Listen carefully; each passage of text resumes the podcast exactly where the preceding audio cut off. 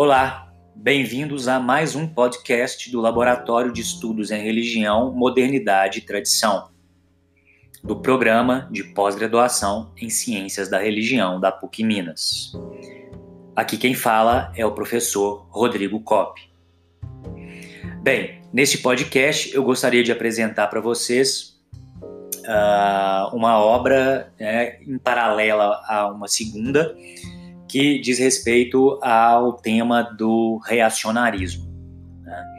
Essa obra é a obra é, do cientista político e economista Albert Richermann, que é um, um alemão que migrou para os Estados Unidos e lecionou nas principais universidades da costa leste americana, né, como Yale, Columbia, Harvard e Princeton, e que se chama A Retórica da Intransigência perversidade, futilidade e ameaça.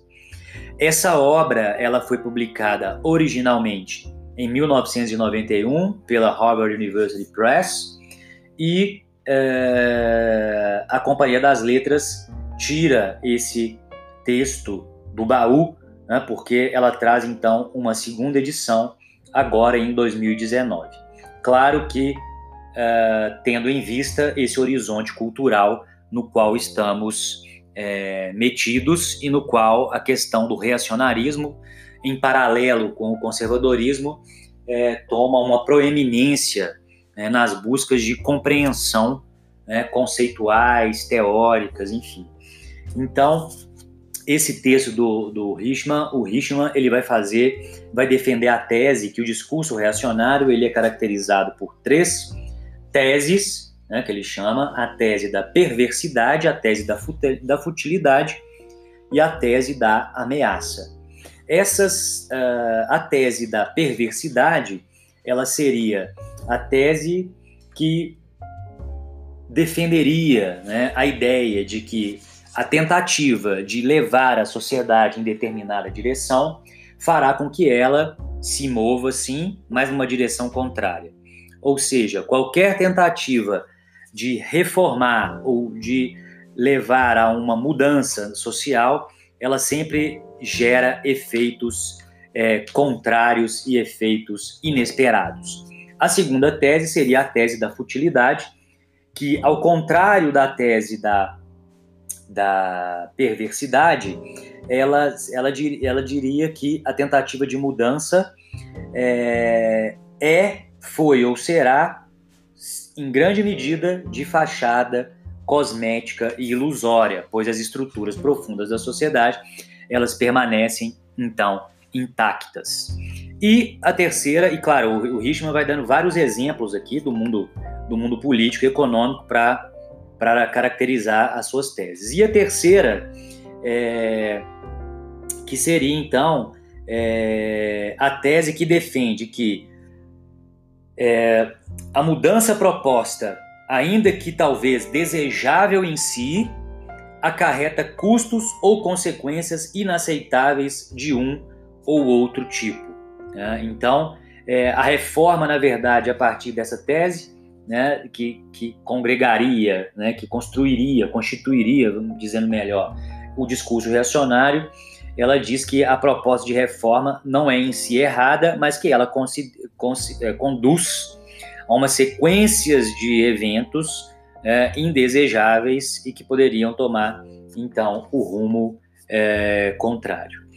O Richman, claro, ele vai propor depois uma reflexão sobre essas três teses, vai compará-las e combiná-las, e também vai apresentar como um dos últimos capítulos essa questão da retórica é, e da sinergia né, entre a retórica reacionária e a retórica é, progressista. Né?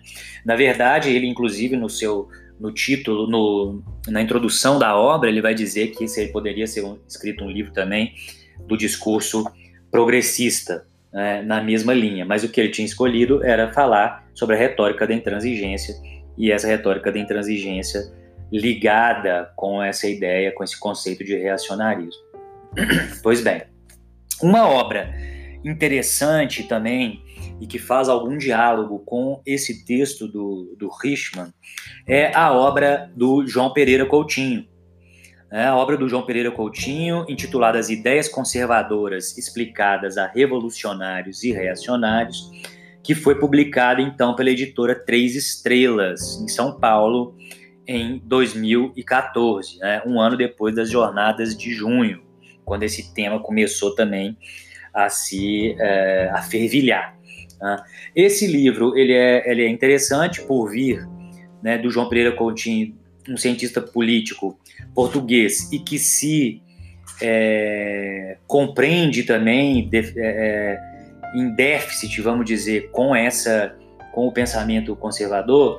Então é interessante o, o Coutinho então fazendo também uma espécie de uma apresentação do, do, do papel do, do, pensamento conservador e também é, reagindo a essa obra do Albert Richman. Então por isso que eu lendo esse, essa nova edição do Richman, eu pensei em trazer também para vocês é, esse texto do Coutinho. Então, o Pereira Coutinho, ele vai dizer, ele vai fazer uma crítica bastante, é, claro que bem breve, então acho que precisaríamos de mais elementos para que essas, essas suas perspectivas é, analíticas e críticas pudessem ser mais é, corroborativas da sua própria posição, mas ele faz uma crítica bastante é, contundente né, ao Richman, dizendo que ele trabalha numa perspectiva de caricatura, né, ou seja, ele faz uma caricatura sobre a caricatura, ou seja, da ideia de que o conservadorismo ele seria um imobilismo. Então, o, o Pereira Coutinho vai dizer que não, né, que isso de fato é uma caricatura, que na página 70 da obra, é, quando ele vai tratar no capítulo A Reforma Prudente, ele vai dizer então que se trata de uma caricatura porque a ideologia conservadora tende sempre a olhar a sociedade como um organismo vivo. E de fato, um organismo vivo, ele é caracterizado por evolução e transformação. Então ele vai é, dizer que não é que é uma caricatura, né? uma caricatura é, imobilista é, e que é, pegando então um exemplo do, do Benjamin Disraeli, é, que ele vai então dizer que é, o Disraeli ele reconhece a mudança como inevitável, né, como um conservador que era, ele reconhece essa a sociedade composta por seres vivos, então ela é de fato sim é, é, em transformação o tempo todo, ou seja, a mudança é inevitável. Então, Disraeli ele vai dizer que é, que a questão da mudança, que a mudança não deve proceder, na verdade, de doutrinas gerais ou princípios abstratos. Essa é questão, este o ponto né, nodal que o conservador então teria com a questão da mudança. Não que não exista mudança e que mudanças não ocorrem, mas é buscar levar mudanças e transformações adiante a partir de doutrinas gerais e, e, e princípios abstratos e, portanto, arbitrários, sem levar em consideração as maneiras, os costumes, as tradições é, de um povo. Né? Então, é, esse, essas duas obras, elas na verdade, elas não é, estão lidando diretamente com a questão da religião. No entanto, elas nos ajudam a pensar é, a questão do conservadorismo e essa ideia do reacionarismo e também a, a, se aproximando desse, desse conceitual, tentar observar também como que algumas religiões, algumas tradições religiosas é, e algumas religiões, inclusive mais é, cronologicamente próximas, é, mais novas, elas é, utilizam desse ou daquele, daquela perspectiva é, conservadora. Bem, ficamos por aqui, espero que tenham gostado e até a próxima.